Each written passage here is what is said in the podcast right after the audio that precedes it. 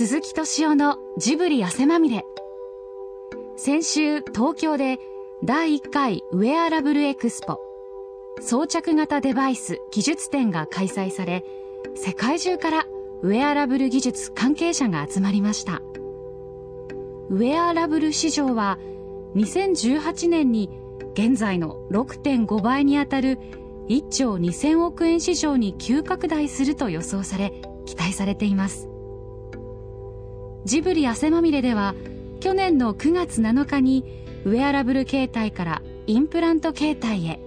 携帯事情の最前線と題しさらに先を見越した近未来の社会について取り上げましたが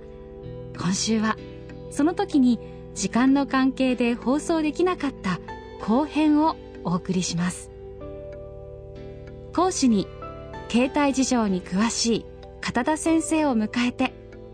日本テレビの依田健一さんと鈴木さんの3人でお送りします。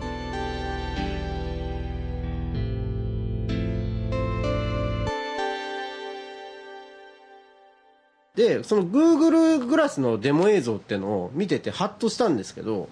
その例えばトマトを八百屋さんで手に持つわけですよね、はい、でトマトをその Google グラスで見ると例えば産地だとか。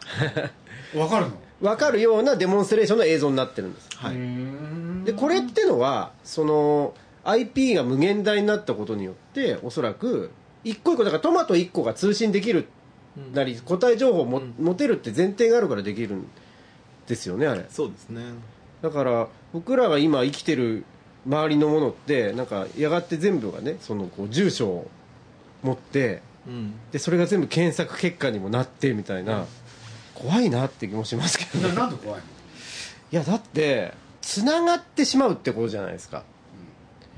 うん、でつながらないってことがそのなんていうか人間関係とか含めて必要な時ってありますよね、はい、でそれが安心を与えるところ僕なんかあると思ってるので。だってあれ読んだんだよね、はいはい、ネットにつながることの耐えられない軽さ藤原智美さんというのは書いてある、はいはいはい、すごく僕はそれ共感したんですよね。共感したんだ。しました、ネット立ちをするっていうのよ、はい、今割とその難しい話じゃないですけどみんな結構あの会議中とかでもパソコンでこうメモを取ったりしてみんな大体、まあ、特に僕とか技術より技術屋みたいな人と付き合いが長いんでそういう人たちはみんな大体パソコン持ってきてパソコンで、まあ、なんか分かんないことあったらすぐ調べられるし。でメモも取れるしみんなパソコンをこう持ってきてやるんですけど気持ち悪いですよね。なんか話すよりもこうパソコン向かってるから誰に話してるかよく分かんないような状況で。でもう便利すぎてもうすぐ別のことできちゃうし。それは分かる、はい、俺も相当古い話でね、はい、20世紀の終わり頃ね、はい、徳間書店というところで僕ね常務をやってたんですよ、はい、これでまあなんていうの？役員会って言ったってつまんないから、はい、俺でまあジブリはね徳間書店の一部だった、はい、っていうんでね僕考えたんですよ、はい、この役員会の様子をね,、ね小金井にいるあの徳間書店って新橋だったから、小金井にいるみんなにも伝えようと、でせっかくねこのパソコンにねカメラもついてることだし、同時中継したらどうかなって考えてね、いろいろやったんですよ、なかなか大変でしたけどね 当時は。いいじゃないですか。今会議中でもね普通にスマホ見たりする状況ってあるじゃないですか。そうですね。であれってまあでも相手に何してるか一応分かるじゃないですか、スマホを見ているっていうことで、はい、で Google グラスって例えば、はい、みんなするのが普通なああいうものですよ。例えば、はい、ウェアラブルなものをするのが常識になると、はい、こうやって話しながらも別のことしてても気づかないですよね多分。そうですね。それがやってくるんだなと思ったそうですね。まあそうするとやっぱりコミュニケーションが希薄になるからだからネット立ちをするっていうの分かる分かる気がするなと思ったんですよねだってこうやってね今目の前でスマホ持ってたら、はい、まあ気分を害すかどうか別にしても、まあ、何してるか分かりますよね、はい、なんですけど多分 Google グラスだと機能がね高機能になるとこうやって話しながら全く違う情報のこう検索とこの辺で右の目のあたりでやってるとか、はい。はいなるほど。なんかそういう時代が来ますよね。だから僕はなんか、あのー、まあ何、何の仕事してるとはちょっと言えないんですけど割とこう携帯に造形が深かったりするので。評論家でしょ？そうそうですね。あのー、大体こう、まあ、あとちょっと業界の仕事もちらっとやってたから、大体みんな電話するじゃないですか、うん、僕電話嫌いなんですよ。もともとはい。もともと嫌いなんですよ。だから例えばでかい会社とかだとワンフロア下の人と電話したりするじゃないですか、うん、会いに行けよと。直接会った方が伝わる情報って絶対多いんですよ、はい、もうだも近い時は絶対会いに行くようにしてるし、うん、電話もメールもちょっとなんか嫌なんですよね。なんかこう変な風に伝わるじゃないですか。周りにこう直コミュニケーションの形って僕もともと人間と人間のコミュニケーションだから、やっぱり会うことでしか伝わらないものってあると思うんですよね。だから僕はなんか自分に後輩がいたとしたら必ずもう会いに行けみたいなことをネットだけじゃなくて電話ですらやめた方がいいってそうですね。僕そそのなんかそれはなんかあるなと思ってなんか電車の中で電話するとダメじゃないですか、うん、でも喋ってんの OK じゃないですか。まあ本当はマナー的にはよくないですけど、なんで喋ってんのがいいのに電話しちゃダメなんだろうみたいなことを僕割と真剣にちょっと考えたことがあって、なんかその気持ち悪さでしょうね。なんか他人とはいえ目の前に俺がいるのに何遠くの人と電話してんだよみたいなね。話を混乱話を混乱させるけれど、はい、ね。まあ、僕も映画のいわゆるキャンペーンで日本全国を回るっていうことをある時期よくやってて、はい。はい、これでねある時びっくりしたんですよ、はい、でそのある時ってのは何かって言ったら「もののけ」とかね「千と千尋」の頃なんですけれどね、要するに東京だとね電車の中で、さっきの話喋ってる人ってほとんどいなかったんだ、ところが関西へ行けばうるさいぐらい喋ってたんですよ。それが「千と千尋」の頃ピタッと止まったどうして関西でねそういうことが起きたんだろうってのは非常になんか電車の中ってなんか社会を表します？全然ウェアラブルと関係ない話になってますけど外人がよく来て驚くのが日本人はあの電車の中で大体スマホしか見てないと。もしくは寝てると。それ以外何もしてないと。それがもう日本の文化であるみたいなことを言っていて、まあ、だってそのある時期はさみんな漫画読んでたわけじゃん、はい、そうですね。その前はそうですよね、その前は新聞じゃない、はい、みんなそういうことやってたよね。そうですねそのさっきのね Google グラスの話に戻ると、はい、どこまでなんていうんですか今その表に出てるのはこういう商品とかねあったとしても、はい、携帯作ってる会社の方とかってどのくらい先のものまでこうなんていうか作り始めてるんですか？あのー、あれですよね。KDDI さん auKDDI さんはなんか未来研究所みたいなのをあのー、プロダクション IG の方々とご一緒にやられていて、なんか、で、ユーザーから、あの、アイディアを募集して、こんな携帯あったらいいな、みたいなのを募集して、で、なんか良さそうなのがあったら、それを KDDI の研究所の方々だと思うんですけど、が、見て、あ、これ良さげだと思ったら、あの、IG の方のそのクリエイト力で、なんか絵にするんですよ。こんな感じって言って。これだったら面白いよね。で、一番いいやつは、あの、映像にして、それを見せてるんですよね。これ結構面白くてあの絵になったやつはイメージボードだけ作ったんですけど上村さんが多分書いて。絵になったやつはあの携帯電話って結構今もう脳波取ることまでできてるんですよね。これウェアラブルですけど脳波です。頭にこうヘッドギアみたいなのをつけて。でそれで脳のこう電位を取るんですよね。でそうするとアルファ波が出てるかベータ波が出てるか多分分かるんで興奮状態にあるのか落ち着いてるのかっていうのが分かるので。で興奮状態にある時だけ飛ぶヘリコプターとか、そういうのも作れたりしたんです遠隔で。で、それの発展系だと思うんですけど、自分の思ってることが映像になって出てくる携帯みたいなのをなんか一般の方がやられてて、これはいいっていうのでイメージにしてたのと、あと映像にしてたのは、うんと、自販機携帯。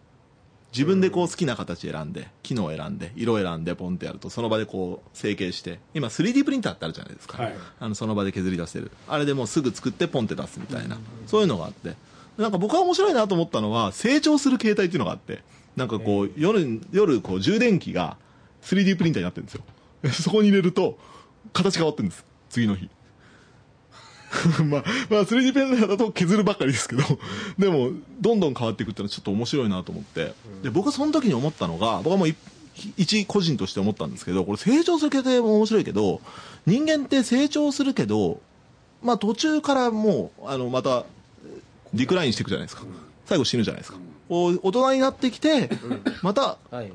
ダメになっていくっていう。それがまたなんか美しいじゃないですか。うん、そう、携帯もそうあってもいいのかなと思って。それってだけど元はたまごっちだよね。そうです。おっしゃる通りです。たまごっちが一回リバイバルでヒットしたのは多分そういうことなんですよね。なんかこう、なんか携帯自体に生き死にを与えることで、ちょっと、なんか、親しみが湧くみたいな面白いなと思って。そうするとこう2年ぐらいでちょっと死ぬようにできてて2年後には買い替えなきゃいけないみたいなね。そういうようなのはなんかそれって元はアニメーションだよね。そうですね。だからまさにアニメーションの世界がアニメーションっていうのは命を吹き込むでしょ？あそういうことですね。まさにそういうことでしょ、はい、おっしゃる通りです、ね、根本にそれがあるってことだよね。そうですそうですそうです。あの前にソニーが結構ちょっと前なんで若い方知らないかもしれないですけどアイボっていうロボット猫、犬か持ってましたよ。すごい。もらったのよ。あれ僕何かで読んだのはあれちょっとだけバカにしてるんですって、はい、ちょっと言うことをちょっと聞かないようにしてるから親しみが湧くんですよ、はいはい、バカな子ほど可愛いじゃないですけどああバカだなみたいな。言うこと聞かないから。そうそう。ちょっと言うこと聞かないからなんかロボットっぽくないみたいな。生き物らしさをそこに込めるっていうのはなんか面白いなと思ってて。あれ確かねデザイン機能？において、マクロスの彼が協力してるわけでしょ、はい、あれ。お聞きしました。すごいですよね。よく覚えてますよ俺。でもあの例えばなんかこう未来っていうものを象徴的に描いてきたって映画ってあるじゃないですか、まあ、広角機動隊もそうですし、まあ、バック・トゥ・ザ・フューチャーだってそうですよね、はい、2001年未来の宇宙の旅もそうじゃないですか、はい、あの辺の映画で描かれてたことが多分今の世界で結構現実になってることってあると思うんですけど、はいあれより先の発想って描かれた映画とかってあんまないなと思うんですよ。人間がこう発明するものの限界があのくらいなのかなっていう気も逆に僕なんかしちゃうんですけど、うん、だから押井守なんかさ、うん、イノセンスなんてまさにそれでね、うん、そうですね。要するに人間の中に機械を入れ込む。ってインプラントってことでしょ？そうですね、うん、現実問題として、はい、ちょっと全然別途の話するとねこれなんかも教えてほしかったんだけれどいわゆる車、はい、自動運転、はい、っていつ実現するんですか？もう実現はしてますよね。ああ、はい、世間一般にルフするそうですね。どうなんでしょうね。なんかこうギリギリのせめぎ合い今知ってるじゃないですか。結構スバルの一番新しいエボーグレボーグっていうやつとかは車線認識して真ん中走るんですよね、で前に車やったら動かないです、もう完全に自分で運転できてますよね。あとバックで車運転するときに、こうやってターゲットしたらもうあとは勝手に。勝手に入れてくれるところまで来てる。だからそれで先やってるのが飛行機でしょ、はい、はい、あれ全部自動運転でしょ？そうですね。そうすると車もそれにしようってことでしょ？そうですね。だからグーグルがマップを作ってい。ろんなことこの間やってきたのは、はい、その日のためでしょ？そうです。おっしゃるとだからさっきの話でさちゃんと先のこと考えてやってるじゃんなのよ。そうですねまあ、うん、というかいろいろな可能性を彼らは考えてやってるので、うん、その可能性のうちの一つが花開こうとしてるっていう形なのかなと僕は見てますけど、見てるというか思ってますけどね。なんかでも、その実際に自動運転とか、まあ、それこそ空飛ぶ車とか、そういうのが実現するのに、やっぱりハードルなのって、やっぱりなんか法律的な部分と、あとまあ、道義的な部分というか、誰が責任取るねん的なのとか、あと、あれですよね、飛行機の世界ではもう自動運転、自動飛行機って言ってて、当たり前で、なんか、アメリカとか農薬散布とか、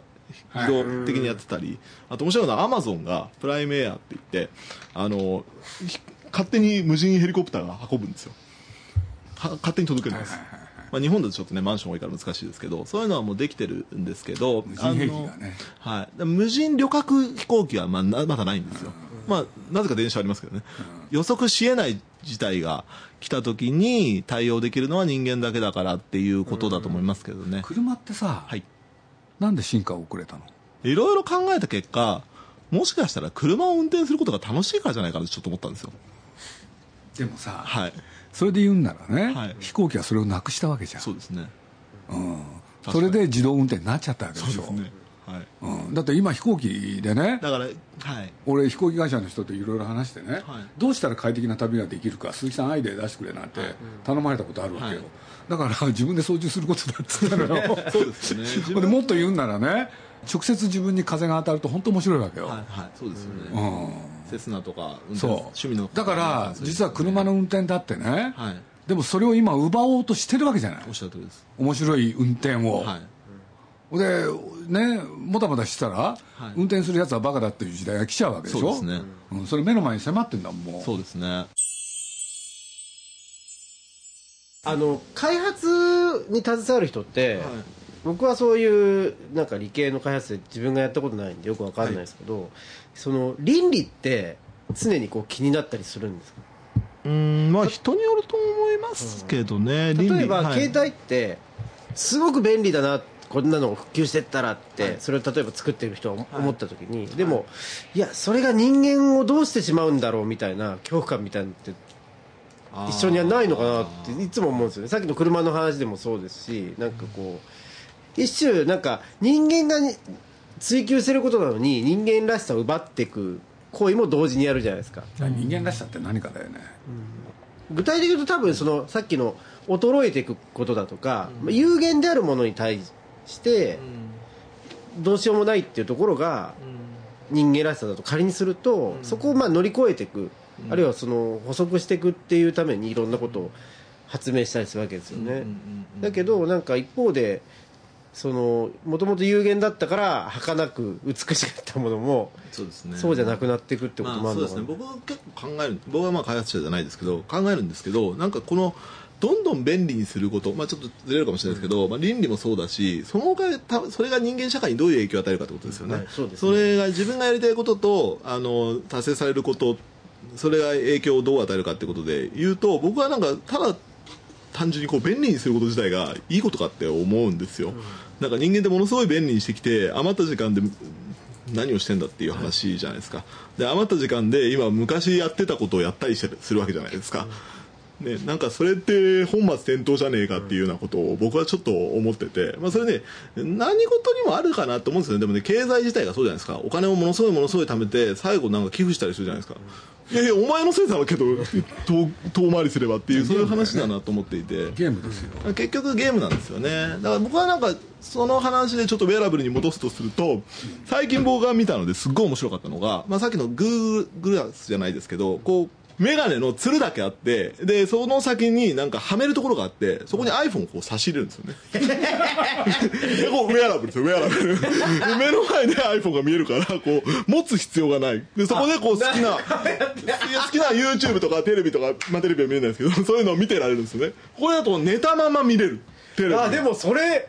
楽かも。まあ、その街とか歩いてたら危ないですけど。そう、寝たまま見れる。家でなんかこう置き場所でね困ったりする時とかにそうそうそう。こうこう刺すんです。このウェアラブル発想すげえなと思って。いや僕それ思った時に前に友達というか知り合いで同僚で テレビ局に勤めた時テレビ局でちょっと働かせていただいた時にあの一緒にやってた人でものすごいダメ人間がいてもう土日何してるんですかってただひたすら寝てると。もうテレビを見るためにこうちょっと横になるのも面倒くさいから俺はこうベッドの上にテレビが欲しいって言ったんですよね。もうそれを思い出してこれ近いなと思って。もしかしたら技術の発展というのは人間をダメにするんじゃないだろうかってことを僕ちょっと思い始めて。で,、はい、うん、で僕あのウォーリーっていう映画大好きなんですけど。ああ、ウォーリーね。ディズニーピクサー、はい、はい、のウォーリーっていう映画ですけどあのまあ僕は序盤が一番好きなんですけどね。人間が出てくるまでが一番好きなんですけど人間出てくるじゃないですか宇宙行って、はいそうするともう人間がもうみんな歩けないこうブクブクのデブみたいなただひたすら寝てるみたいな、あれになるんじゃねえかなってことを僕ちょっとそれで思ったんですよ。もう技術の発展が人間を本当に幸せにしてるんだろうかみたいなことをちょっと考えますよね。痛烈な肉でしたよね、はい、最後はだけどな脳だよね。そうですね。今ピクサーのピート・ドクターっていう人がね、はい、この間アヌシーっていうところ行った時そのプレゼンテーションしてたんだけれど、はい、要するに戦いはね脳の中でやるわけですよ、はい、そうすると5つの感情それが愛争う？この中で。でそれがねキャラクター化されてるんですよ。へえ面白い。よく考えたなこのことって、はいはいはいいやピクサーが作るそこまでいっちゃってんだ脳の映画ってすごい見たい。すごいですね。そこまでいっちゃってるんですよもう。だから。哲学的ですねちょっと。そう。でこれがまたねそれでいてエンターテインメントにしようって言うんだからねまあ僕はちょっと感心したんですよ、まあそれ作ってるっていうの聞いてたんだけれどもう7年前から作ってるんだよね。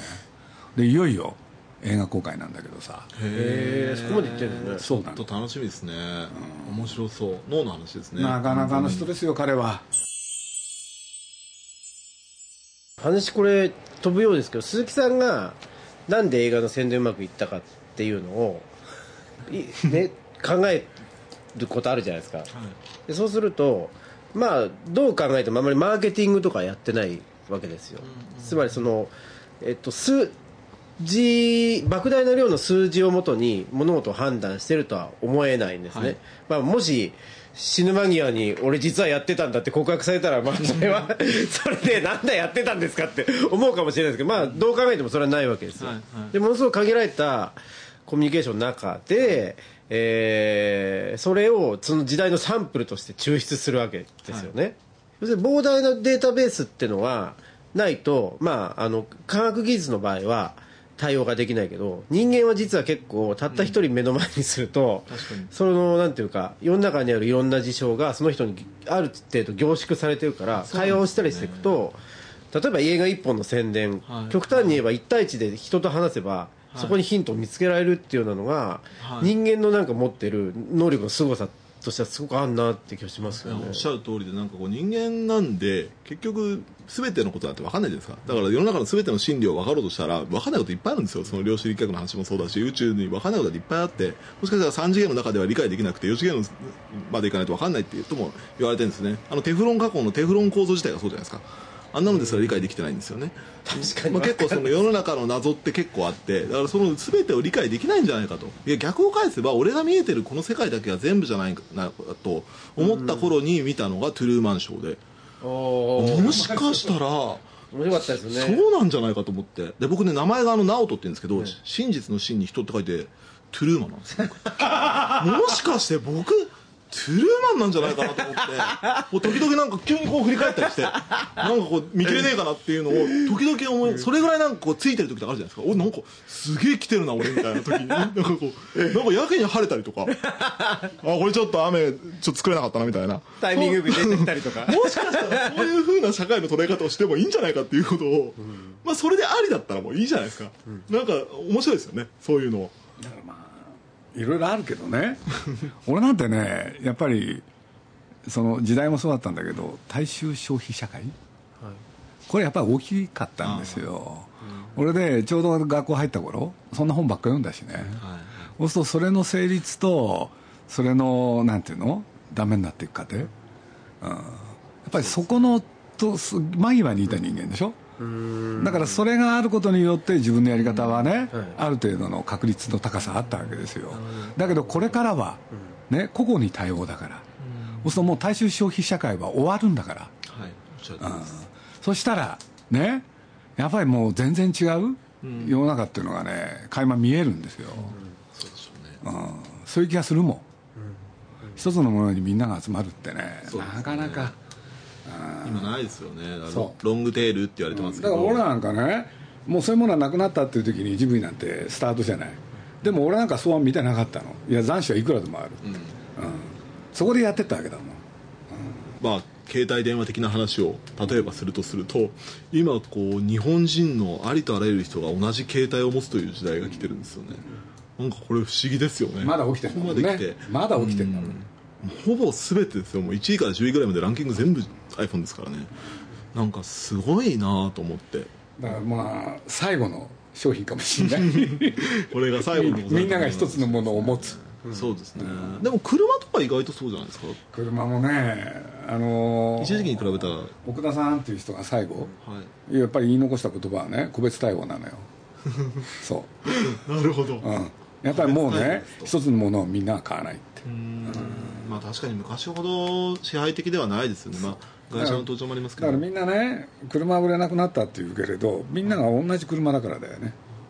決まってんだもんそんなもの。だからあの人がやっぱりある限界があったのはね、はい、じゃあ座席だけでも変えようかとかさ そういう方に行ったわけよ、はいはい、そういうね小手先ではやっぱりうまくいかないわけなんだもん刹那的にはあるんですけどね、まあ、それこそワールドカップもそうですし、まあ、アナ雪だってそうじゃないですか、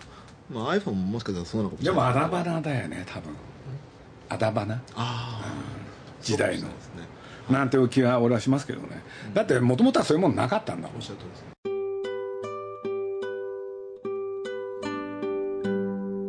ウェアラブル携帯からインプラント携帯へ。携帯事情の最前線後編いかがだったでしょうか？来週は日本大学芸術学部で行われた鈴木さんの講演会の模様をお届けします。お楽しみに。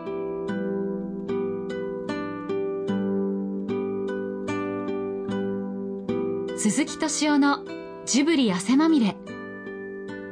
この番組はウォルト・ディズニー・スタジオ・ジャパン。町のホットステーションローソン。アサヒ飲料。日清製粉グループ au の提供でお送りしました。